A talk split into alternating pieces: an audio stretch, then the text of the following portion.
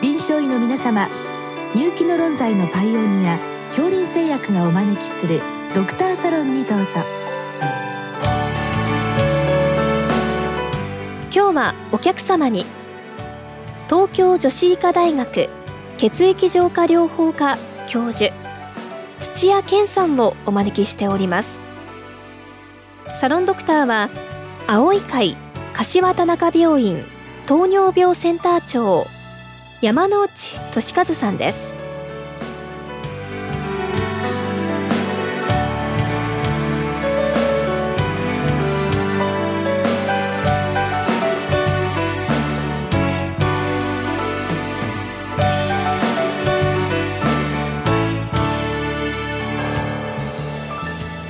土屋先生よろしくお願いいたします。はいよろしくお願いいたします。今日は千葉県の先生からのご質問です多発性脳疱疹の予後最新の治療法生活指導などについてご教示くださいということでございます。先生あのこれ脳疱疹ですね。こういう言葉と、はい。もう一つ人脳法という言葉がありますけどまずこの違いから教えていただけますか？あの脳疱疹という場合は通常はこの全身性に来る主に遺伝的に来るこの病気今回の ADPKD と言われるものがイメージされます。で単なるあの腎脳胞というのはですねこれはもうかなりの頻度である程度の年齢の方は持たれてるあの腎臓で単発もしくはまあ複数でもあるというような形のあの脳胞になりますので基本的に全然この病態は異なっておりますんでこれはちょっと最初に見極めていただくのがいいかなと思います。基本的な違いとしてはその脳法人と腎脳法、まあ、これ腎脳法の方は、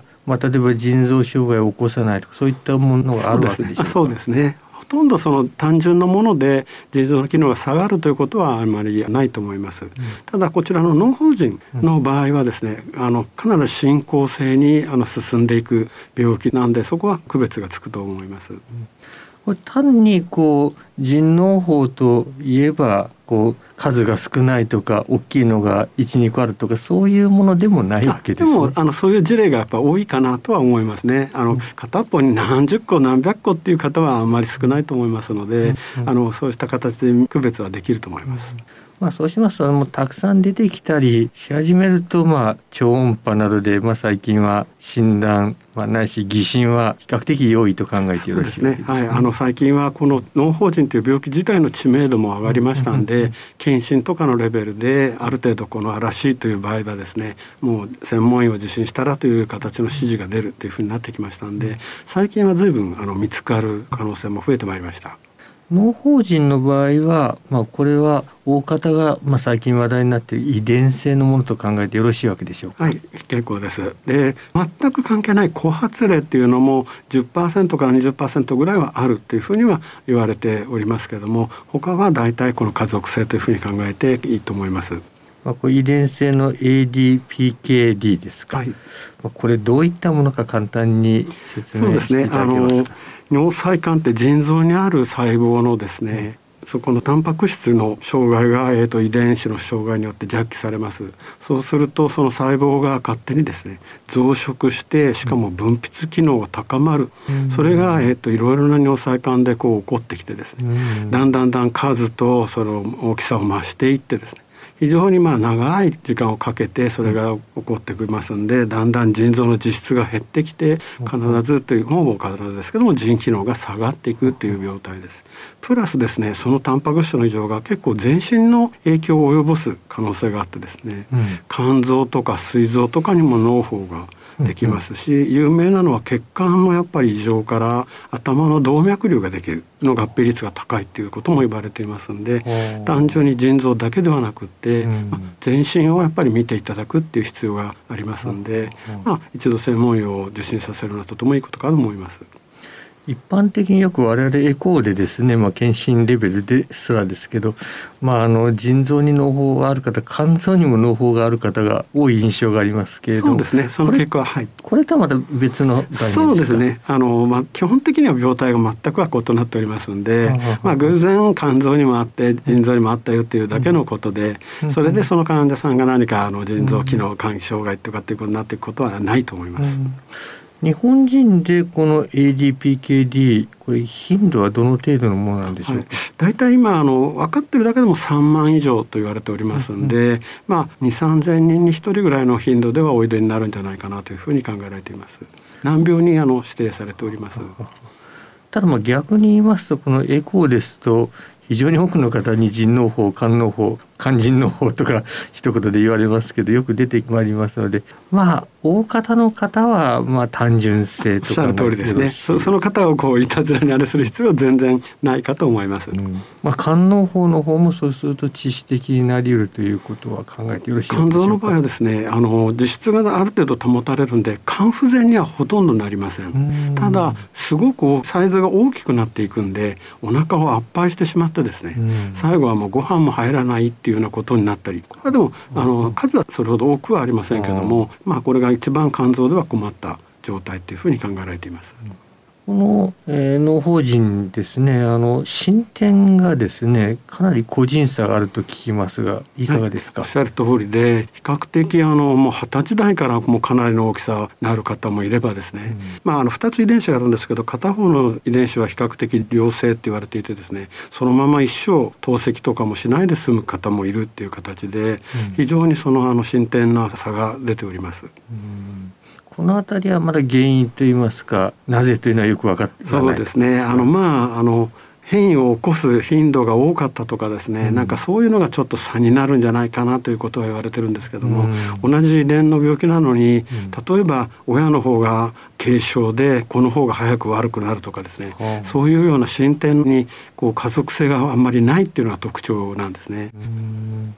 まあ、そのあたり進展をこうモニターする際ですねまああの無論どこかで専門の先生にこうお伺い立てた方がよろしいわけでしょうね。そうですね。あの今お薬が出ておりますので、はい、やはりあの専門医に一回紹介して、まあ診断を確定した上で、うん、あの見ていくというのが一番あのいいかと思います。うん。まあ、30以下で高血圧を合併してくる方はやはり予後が悪いとかも言われてますんでまあ、ご本人なんともなくってもやっぱり血圧とかどうかとかですね、そうしたことは見てあげた方がいいかと思います。通常例えばこうエコーでまあそういったものが指摘された方これ非常に数が多いので片っ端からというのもなかなか難しいところでしょうから。まあ我々としてはまあ超音波であの刑事的にモニターしながらやはり腎機能をモニターするのが次のポイントになりますそうですね。まああの数のあの進展がそんなに多くないと思いますので、うん、まあ何回かエコーを再建していただいて、うん、さして進展もないなということならばまず違うと思いますし、あのもう数がやっぱり次から次と大きくなってきてるなっていうようなことになればもうそれに考えられますんで、うん、そうしますと大体まあ中年以降でこの腎機能って下がってまいりますので、はいはい、そこからはいわゆる慢性腎臓病のあの側面も持ってまいります。この腎機能のマーカーとしては通常の EGFR で構わない。はい、それで結構ですね。はい。先ほどこの尿細管が絡むという話でしたが尿細管のマーカーはあまり変化はしない。あんまり変化しないんですね。多分そういう意味でのあれがないかなというふうに思ってますけども、うんあとこれ患者さん皆さん気になると思いますけど眼科ですがこれいかがでしょうか、はい、なんか見てくれはなんかいかにもこう悪くなりそうなんですけども、意外とそういう意味でのがんの合併は多くないっていうふうには言われてます。まあ油断はできないんですけども、うん、まあ結構その鑑別とか難しいんですけど、どこにがんがあるかとかを見つけたりするのは難しいんですけども、あの著しく眼科が高いっていうことはありません。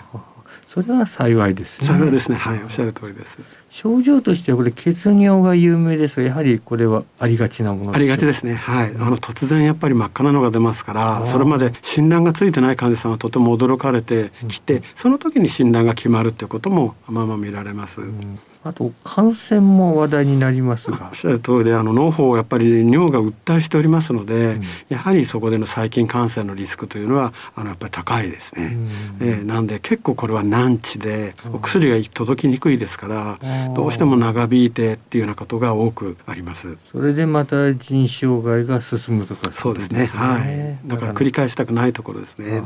さて先生これ治療して薬で最近話題のものがあるようですが。ありがとうございます。その原因が分かって、まあ、サイクリック AMP を増やすバゾプレッシンというホルモンだったんでもともとそれをブロックするお薬を利尿剤として開発していたんですね、うん、それがまあ偶然って言いますかこのバゾプレッシンを抑制することがこの脳胞人の細胞の増殖抑制にも変わるということからですね、まあ、通常の利尿剤で用いるよりもはるかに多い量を使うと特に効果がいいということでその薬がまあ了承されて、まあ、2014年からこの病気のあの正式な治療薬として認められてきましたんで患者さんにとってはあの非常な朗報でした。これ悪化をかなり食い止めることができるそうですね。完全にあの携帯を元に戻すことはできませんけども、うん、少なくとも進展を5年から10年ぐらいは遅らせてくれるんじゃないかということで、まあ、今まで何一つ手立てがありませんでしたので、まあ、非常にあの大きな意味を持っていると思います。あのトルバプタンという薬ですね。この方々の透析の予後はいかがなんでしょうか？透析自体はですね糖尿病の合併症みたいなのを持っておられないことが多いので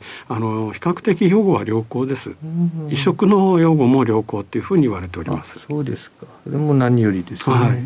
最後にこの生活指導ですがこれはまず食事の方からいかがでしょう？か。まああの腎不全と言いますとあの皆様タンパク制限を思われると思うんですけども、タンパクの自体の制限でこの進展を抑えられるかどうかというのはまだちょっとエビデンスがないということになっています。ただですねやはり肥満をすると良くないっていうことと、うん、塩分がですねまあバゾプレッションを多分介することだと思うんですけれども、あの塩分を取りすぎると血圧を上げるだけではなくって脳胞にも良くないっていうことが言われてるんで、うん、まあ私どもは太りすぎないっていうことと、うん、まあやっぱり全ての点で塩分制限いいんで、塩分は制限しましょうっていうことをあのお願いしています。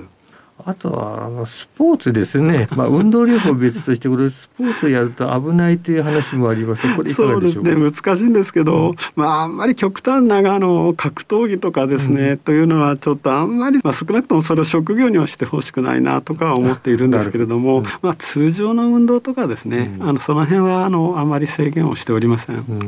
まあ、体がぶつかってそう弾ける破れるそういった代物ではない、ね、まあそうですね。よっぽどなんかお腹にあれ突っ込んでこない限りは大丈夫だと思うんですけども。どうも先生今日はありがとうございましたありがとうございました。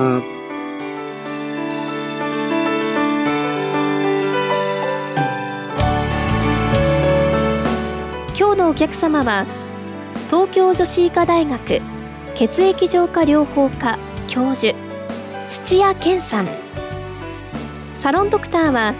青い会柏田中病院糖尿病センター長山内俊和さんでした。それではこれで恐林製薬がお招きしましたドクターサロンを終わります。